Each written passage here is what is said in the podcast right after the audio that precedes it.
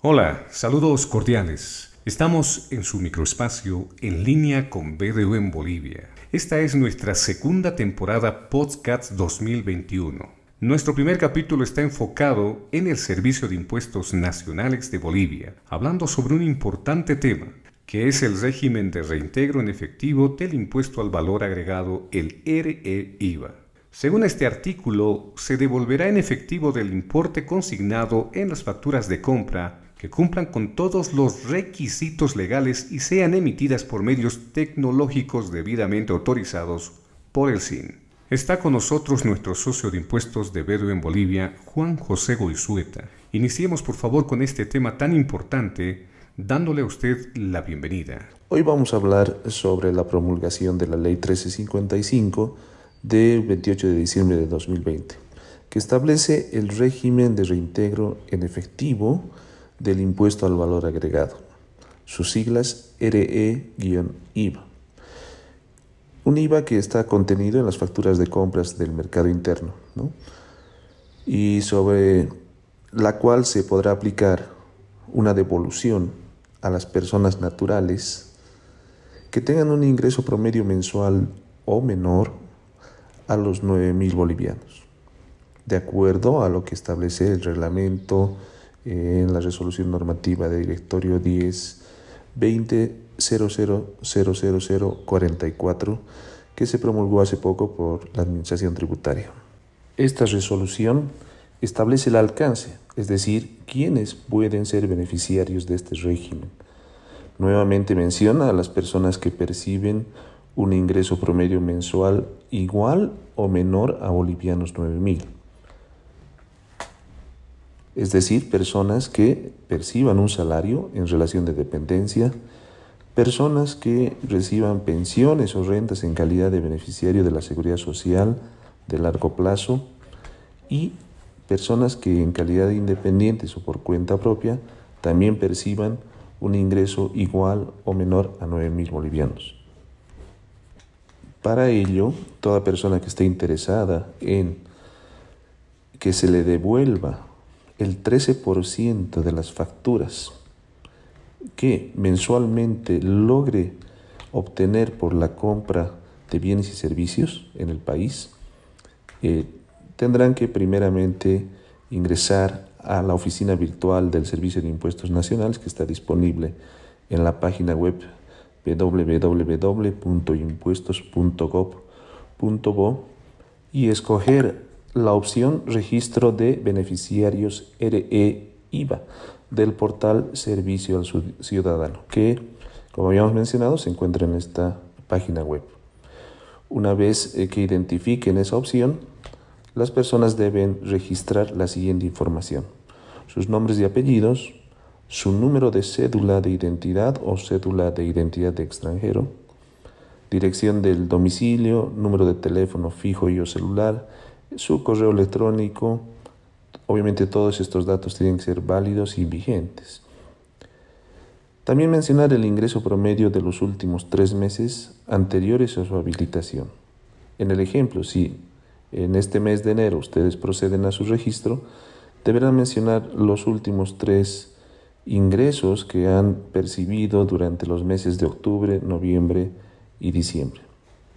Además, deberán registrar el número de la cuenta bancaria que tienen a su nombre. Es indispensable que sea su nombre, no pueden proporcionar una cuenta bancaria distinta. Eh, más adelante les mencionaremos qué bancos están habilitados. Ahora bien, las personas que reciben un salario en relación de dependencia o perciben rentas en calidad de beneficiarios de la seguridad social de largo plazo, Además, tienen que tener a la mano para el registro su código único de asegurado, CUA, o su número único asignado, NUA, ¿no? que es el número de matrícula, para poder complementar su registro en este sistema. Quienes quieran ser beneficiarios de esta devolución deberán, al momento de su habilitación, seleccionar la modalidad de registro de facturas de compra en el mercado interno para el reintegro del IVA. La habilitación de este registro tiene vigencia hasta el 31 de diciembre de cada año. Es decir, que eh, ya lo pueden hacer, ya está habilitado el sistema en el portal de impuestos nacionales o bien esperar hasta eh, la conclusión de esta gestión. Las entidades financieras adheridas al sistema de pagos del Tesoro para la devolución de este impuesto son las siguientes, por ahora. Banco Unión, Banco Nacional de Bolivia, Banco Visa, Banco Mercantil Santa Cruz, Banco de Crédito de Bolivia, Banco Económico, Banco Solidario, Banco Fácil, Banco Ganadero y Banco Fortaleza. Más adelante entendemos que otras entidades también se van a adherir a este sistema de pagos del Tesoro para eh, que también puedan dar este servicio a sus clientes. Ahora veamos la operativa, dado que una vez que ya estén inscritos, eh, tienen que proceder a escoger dos opciones o modalidades de registro de facturas. Reiteramos, para ser beneficiario de este régimen, uno tiene que tener a su nombre facturas emitidas y a su cédula de identidad, para que también se haga el cálculo respectivo de cuánto se le va, el Estado va a devolver a cada persona en efectivo. Estas dos modalidades que mencionamos son una, previo registro de facturas y envío al SIN, y la segunda como cómputo automático del SIN. Cuando escogen la primera modalidad, que es previo registro de facturas y envío al SIN, pues deberán llenar en el sistema, mediante el formulario número 111 recientemente habilitado, todas las facturas del mes, todas las facturas que lleguen a obtener eh, en el mes para que en el siguiente periodo sean sujeto a cálculo y devolución en efectivo.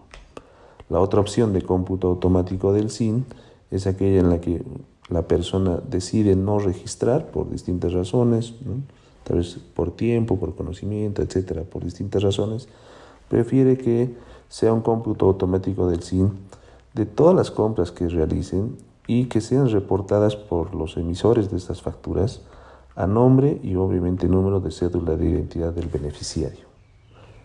En la primera opción o primera modalidad de registro, el beneficiario pues tendrá un plazo perentorio para registrar sus facturas a través del aplicativo Mis Facturas del Sistema Integrado de la Administración Tributaria CIAT en el portal Servicio al Contribuyente, que se encuentra nuevamente en la oficina virtual de Impuestos Nacionales en la página web y generar el formulario que habíamos mencionado, 111, hasta el día 5 del mes siguiente al periodo sujeto a reintegro del IVA. Para el ejemplo, si en, este mes yo ya me inscribo, tengo mi registro avalado por la Administración Tributaria eh, y obviamente hasta fin de mes empiezo a obtener facturas de compras, tengo hasta el día 5 del mes siguiente para complementar ese registro y enviarlo así para que ellos hagan obviamente todo el procedimiento para la devolución del IVA contenido en estas facturas. Por último, veamos cuáles son las exclusiones del régimen, es decir, cuáles facturas no están admitidas para la devolución del IVA respectivo. Estas son facturas de servicios básicos de energía eléctrica, agua potable y gas domiciliario no son sujetas a devolución. Facturas con precios subvencionados por el Estado, es decir, las facturas por gasolina o diésel o oil de cualquier origen.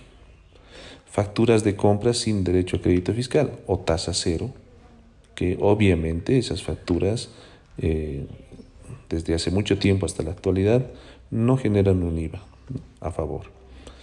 Facturas emitidas en las modalidades prevalorada y manual de igual manera están excluidas las facturas que expongan por separado el pago del impuesto especial a los hidrocarburos y sus derivados y el impuesto al consumo específico o el impuesto a la participación en juegos. Entonces eh, tienen que tener mucho cuidado en la selección de sus facturas para hacer el registro respectivo, dado de que no serán o están excluidas del régimen que se propone.